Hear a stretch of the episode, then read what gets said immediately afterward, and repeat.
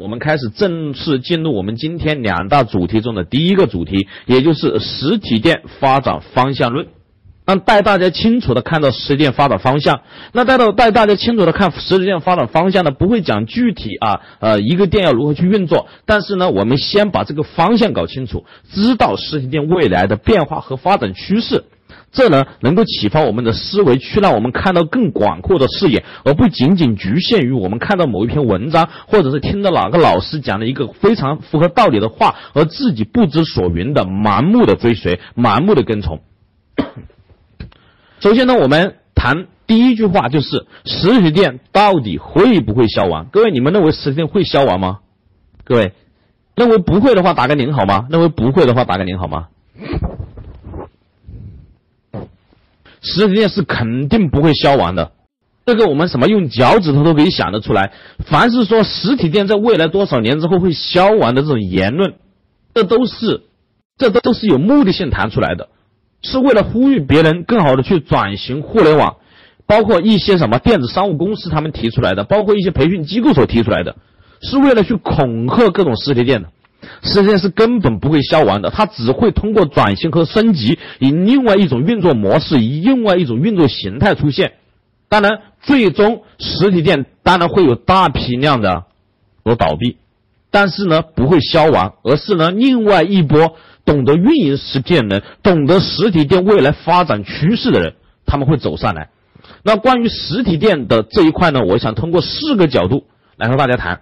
四个角度让大家清楚的知道实体店到底要如何去发展，未来发展的路是什么。当你今天晚上听了这个课程之后，你也能够很好的侃侃而谈，对别人去分析实体店未来的发展趋势。我更多的建议是，各位不仅仅听晚上的课，不仅仅是听懂今天晚上的课，你要能够很好的把我今天晚上所讲的内容，你要能够跟别人复述出来。我相信你在别人心目中，在别人心目中的感受，别人对你的印象是完全发生了一个一百八十度的大转弯。首先呢，我们谈一下实体店现在的现状。我们会发现，实体店现在呢面临两大非常强烈的一个一个竞争，一个就是线上的竞争，互联网包括互联网的竞争，是不是这样的？我们实现了什么？实现了关门啊，呈现了关门潮。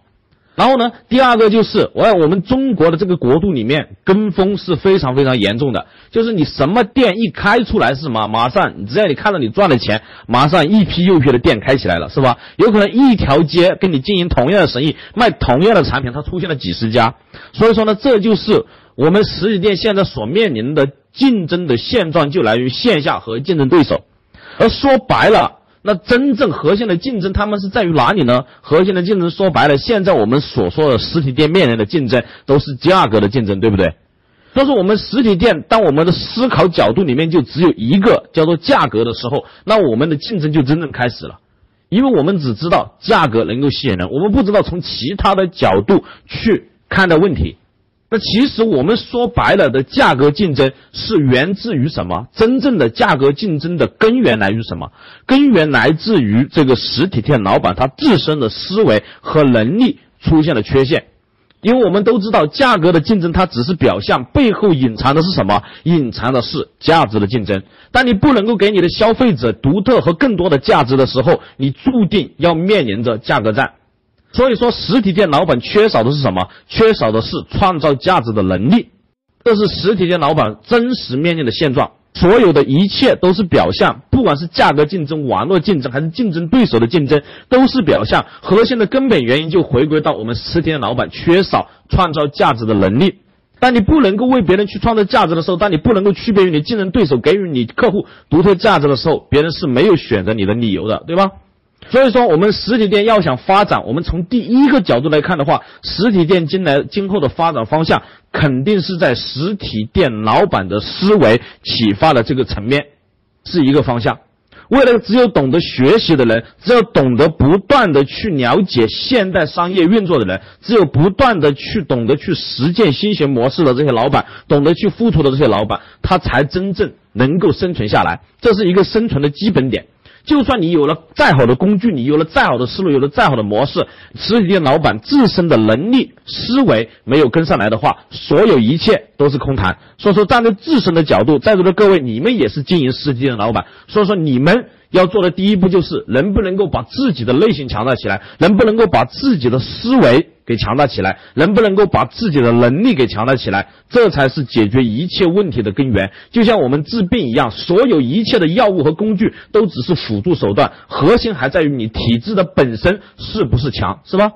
所以说，我们实体店未来发展发展的方向的第一个角度，你要想很好的发展，先实体店老板你自身和你自身的团队必须要强大起来。如果说还是以往的那种方式，还是以往的那种思维去做现在的生意，那肯定是要在这场浪潮中所淘汰。你不会被金子筛选出来，你会被沙子，你会变成沙子从这个漏斗里面漏出去。所以这就是我们看待的第一个角度。那我们再从第二个角度，我们再来看待实体店的发展。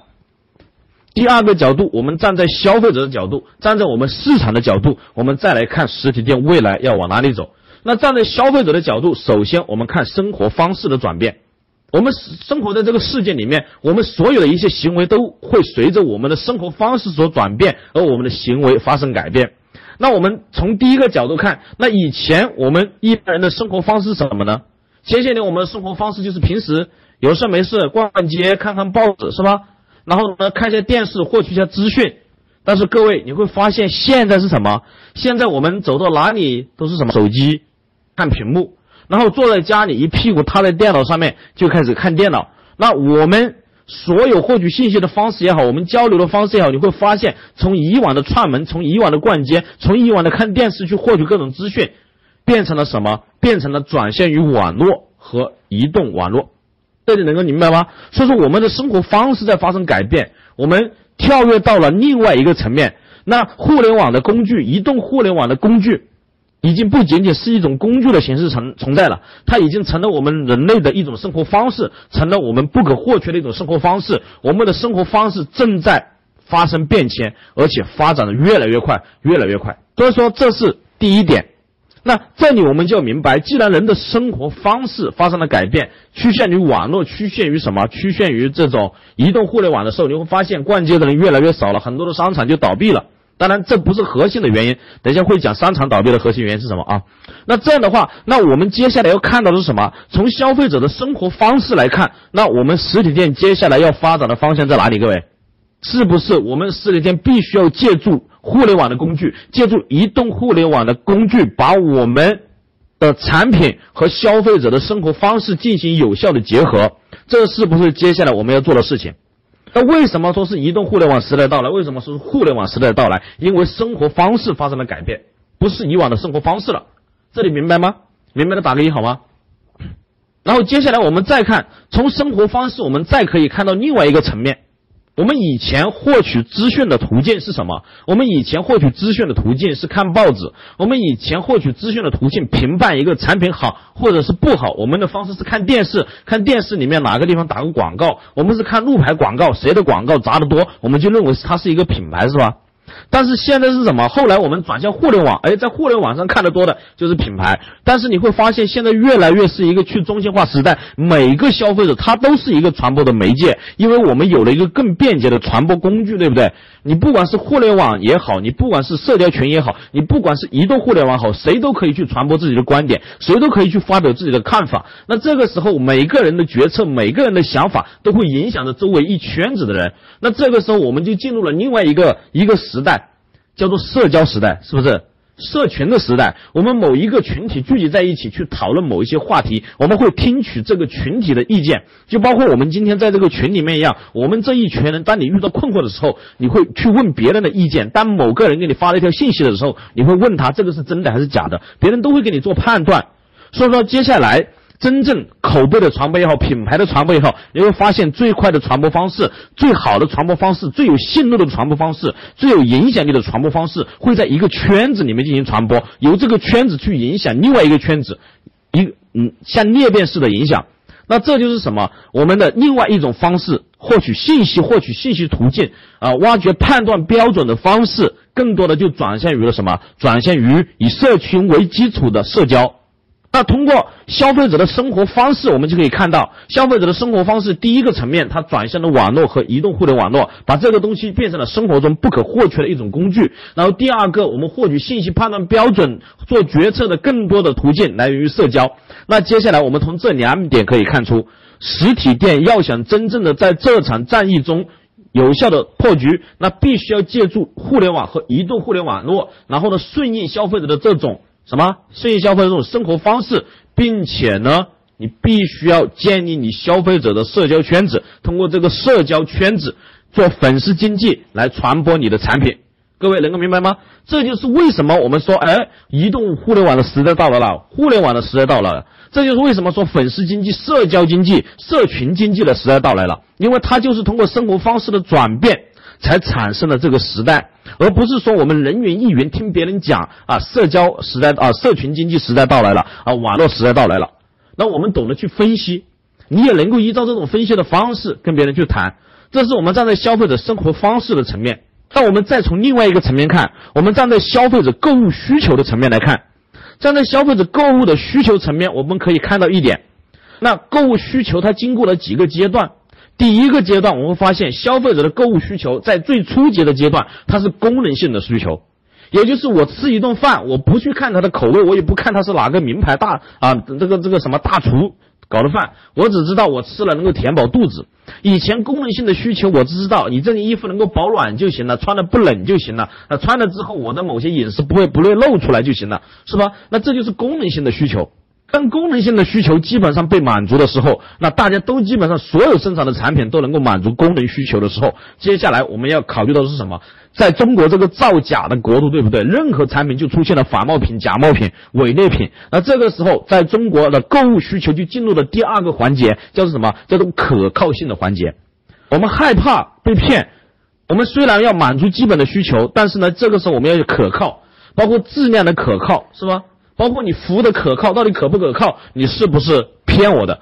所以说这就衍生出了在互联网时代的第二波浪潮，就是什么浪潮啊？就是诚信度的浪潮。那阿里巴巴、淘宝他们就就抓住了这笔浪潮，做了支付宝，做了各种诚信的机制，就导致了整个圈子玩转起来。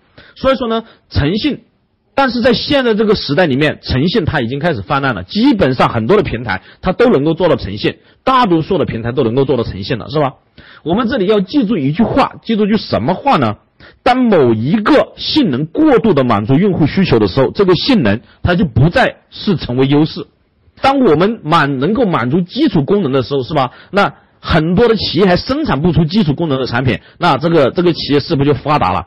它只要生产出来的东西能够用，能够解决问题啊，能够让你用，洗衣服能够出现泡沫，能够把衣服洗干净啊，这就是什么？这就是这就满足了，是吧？但是，当所有的产品它都能够满足基础功能的时候，它这基础功能它就不再视为优势了。那接下来是什么？就是诚信、可靠。这个东西可不可靠？质量有没有保证？服务有没有保证？你会不会骗我的钱？会不会是伪劣产品的东西？你故意把它吹得很好。所以说，接下来我们什么？我们前几年是不是就是在搞诚信可靠的这种竞争？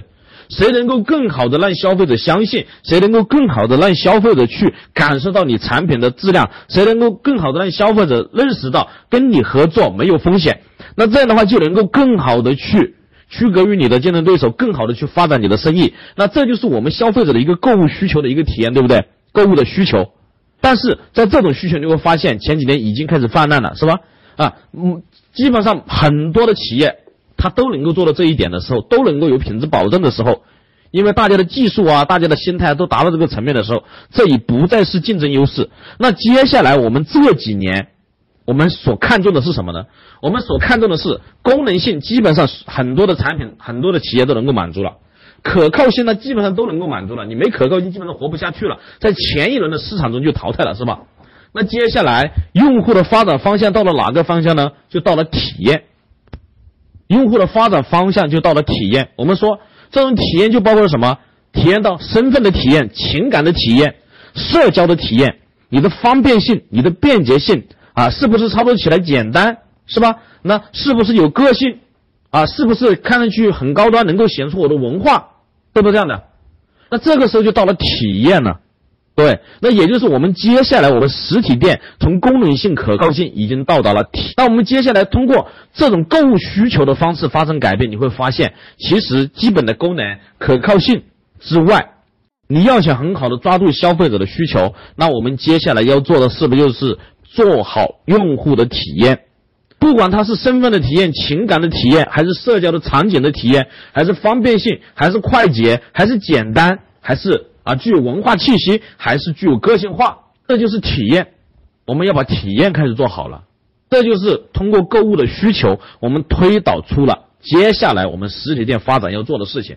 那现在我们再综合起来看一下，综合起来看一下。首先，第一点，实体店老板迫切需要的是什么？要想发展升级，必须要打造好自身的能力和自身团队的能力。这就来源于什么？学习思维的开放。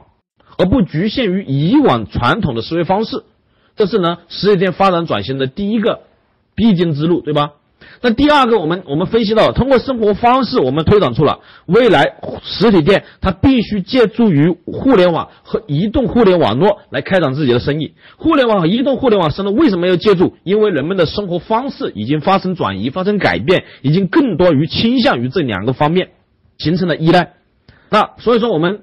要做好移动互联网和互联网经营的这个体验，然后接下来是什么？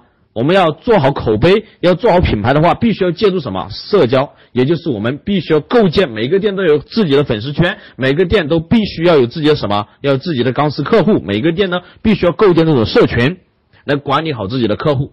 那通过这里呢，然后我们再通过购物需求又推导出，那实体店的发展一定是越来越注重体验，而不仅仅是在。啊，这个基础的呈现方面，基础的功能性，因为这些大家基本上都满足了。还是那句话，当某一个性能过度的满足用户需求的时候，它就不再会成为优势。那所以说呢，我们就推导出了这一点。这就是呢，带着大家一起来分析。你只有这样通过分析，你才能够清楚的认识到为什么要这样做，而不是仅仅知道哦，我需要这样做了，别人都说这样做。那你要知道为什么我们要这样做。那当然，我们谈到了体验，是吧？谈到了体验，那到底体验，我们要如何去做体验？实体店分门别类这么多，那每个要怎么去做体验呢？是吧？我们很多人说哦，我们按行业来分。如果说按行业来分体验，按行业来分如何转型的话，这个不好分。如果说是按什么，按照这个实体店的大小来分，它也不好分。这是一种不负不负责任的分法。那接下来呢，我和大家呢进行另外一种不同的分类方式。如何来做这个实体店的一些基础的一些体验？那我们把实体店的分类，把它分成三个层面，分成三个类别，每个类别都有它不同的转型方式。那第一个类别就是低体验度的行业，低体验度的行业；第二个类别是中体验度的行业；第三个类别是高体验度的行业。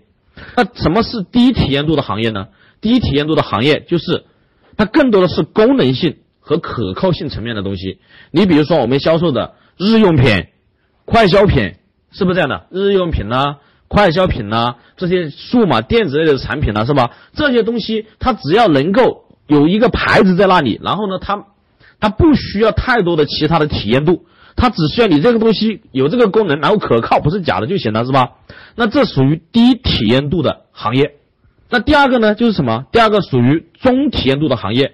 中体验度的行业就包括了卖箱包的呀，卖服装的呀，卖鞋子的呀，卖家具的呀，卖建材的。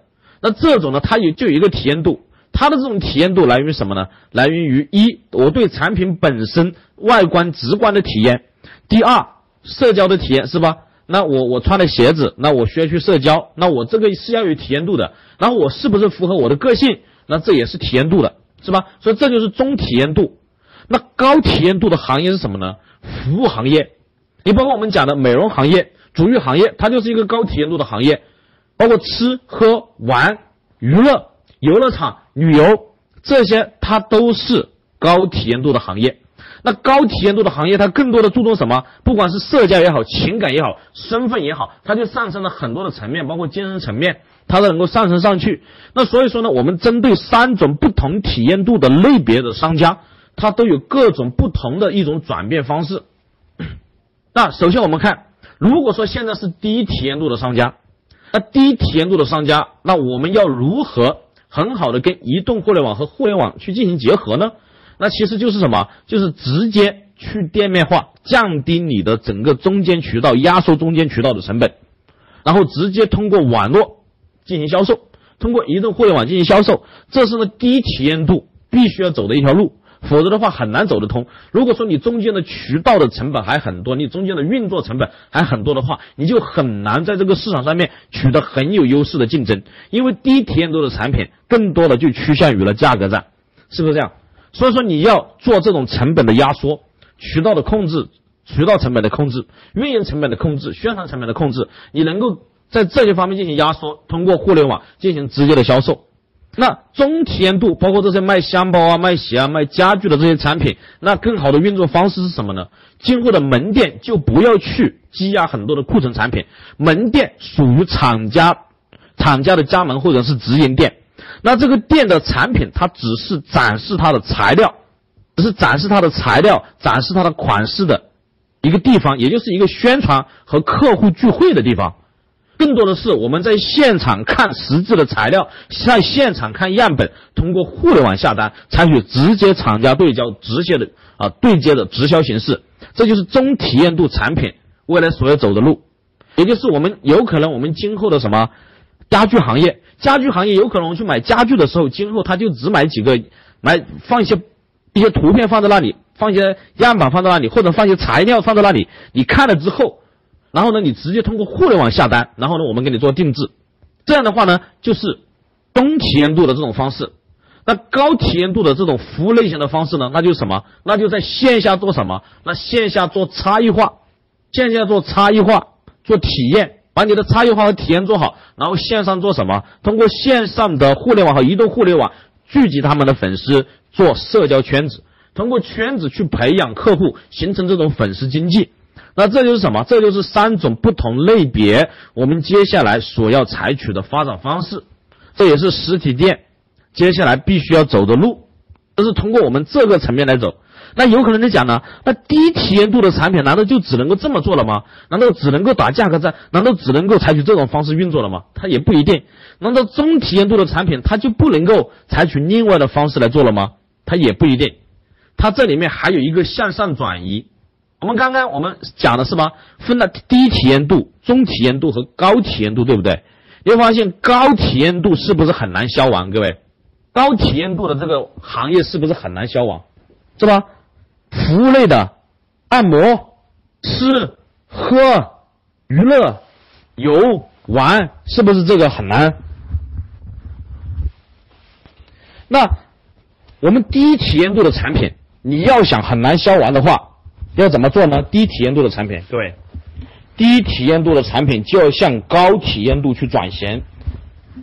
低体验度的产品的发展方向有两个：第一个，压缩渠道成本，直接走直营路线、直销路线，通过移动互联网对接，降低你的运营成本。但是还有一个发展方向就是什么？向高体验度去进军，通过你的这个什么？通过你的低体验度产品。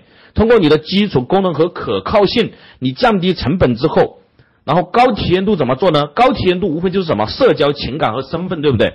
社交情感和身份，啊，这个断事人员我不知道你是怎么进来的啊？具体操作流程我说了，今天晚上是针对各位所有的实体店发展的这个方向和困惑，在群里面和大家解答问题。具体点的操作流程，请你在。要么加入合伙人，要么接下来在我们的三六五会员里面，今后继续去探讨去听。具体操作流程在合伙人课程里面全部都讲过。低体验度的产品，低体验度的产品，我们要向高体验度去走，才能够很好的去区隔于你的竞争对手。那你就通过你的功能性、可靠性、压缩渠道成本，以你的产品作为前端去建立。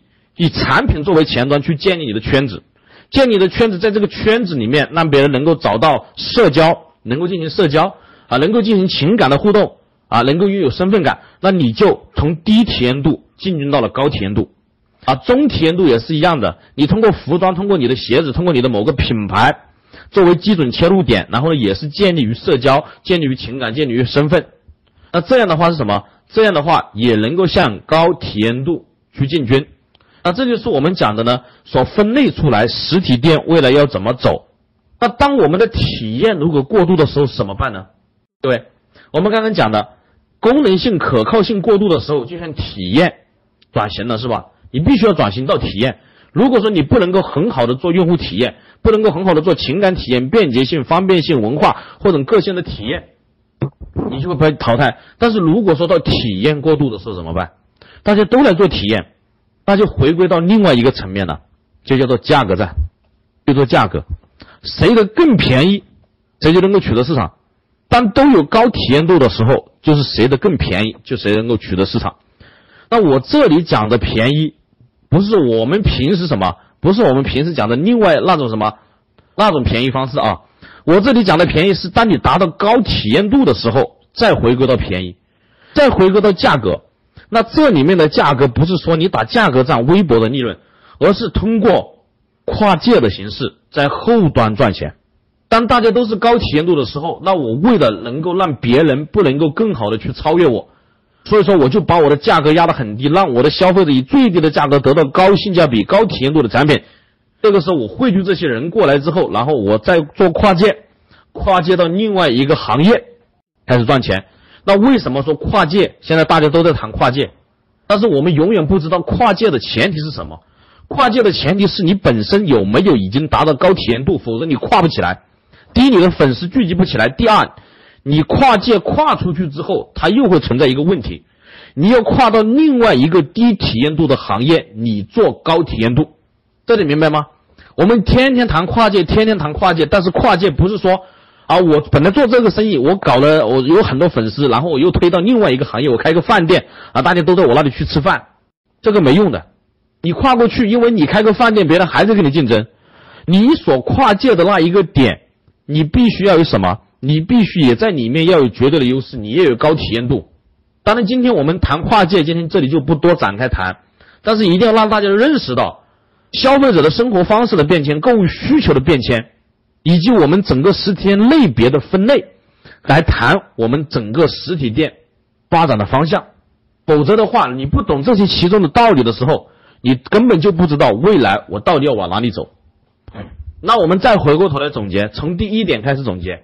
我们今天谈到的第一个现状就是我们从竞争非常激烈，我们竞争非常激烈的原因来自于表层原因来自于线上和线下同行的竞争，但是说白了是价格的竞争，是实体店老板没有创造价值的能力。所以说我们要想破局的前提就是你首先必须要具备这种思维，你必须要有开阔的眼界，你必须要提升自己的能力，你要懂得为别人去创造价值。未来不懂得为别人创造价值的人，肯定是什么第一个淘汰的人。只有懂得不断的创造价值，给予别人独特的价值的人，才能够不断的去成长。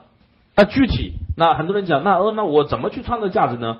创造价值呢，也有很多的方向。那今天呢，我只是和大家谈我们实体店发展的一些一些概论，其他呢就不深入的谈。你比如创造价值，你可以什么？你可以找准你的定位，绝对聚焦和强化你的优势，形成定向吸引。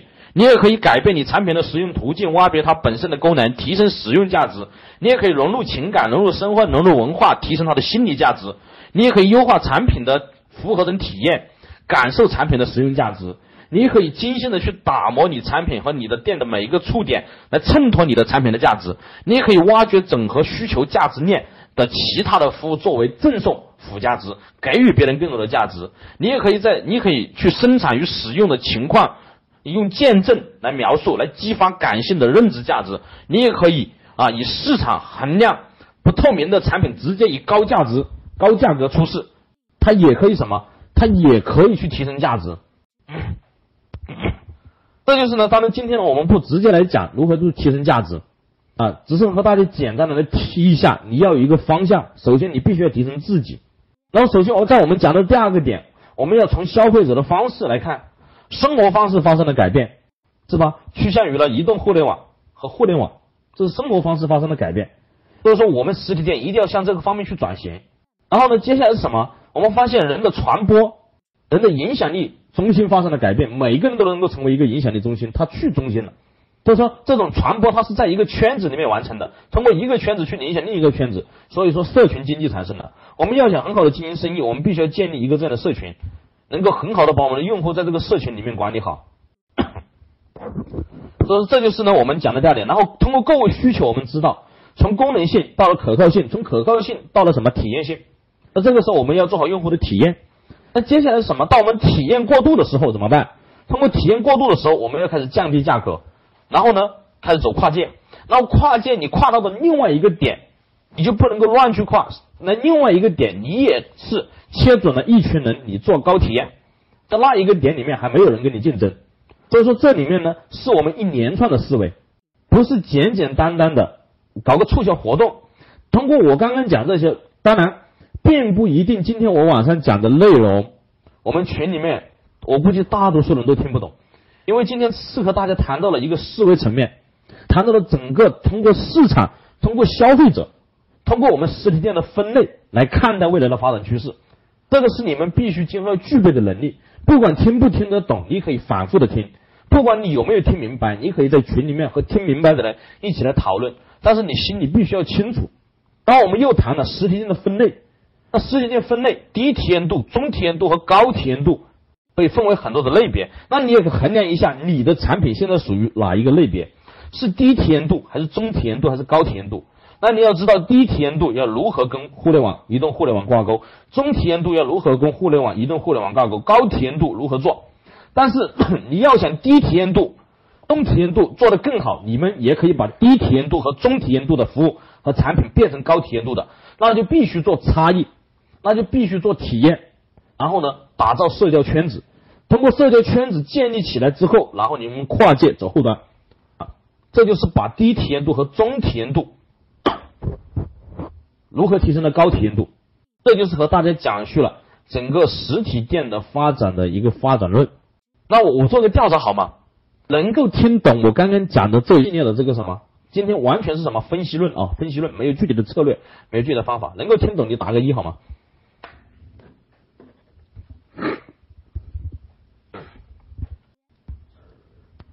这就是什么？这就是那天我们在群里面探讨的，在群里面探讨。我看很多人都是探讨啊，实体店未来要怎么做，实体店的发展在哪里，实体店会不会消亡？我相信通过的我刚刚啊将近四十分钟的讲解，各位呢能够应该能够很清楚了，从各个角度去看待实体店的发展，这属于带着大家看更更高的这个思维的层面去看。其实营销不是我们所讲的什么促销手段啊。啊，成交手段啊，什么什么技巧啊，这些东西都属于底层的东西。刚刚和大家探讨的呢是是比较上一点的啊，整个市场发展趋势层面的东西。当然呢，我相信我们在座的啊很多人会慢慢的是什么？会慢慢的也会懂得去分析这些东西，不会跟着别人人云亦云的去了解东西，自己要有要有这个分析分析的这个能力。好了，一下呢和大家讲了这个四十分钟了啊，四十分钟呢就相当于是一课时。一课时呢？那接下来呢？我们休息五分钟。休息五分钟的话，我们接下来讲我们今天下半场的内容，好吗？今天下。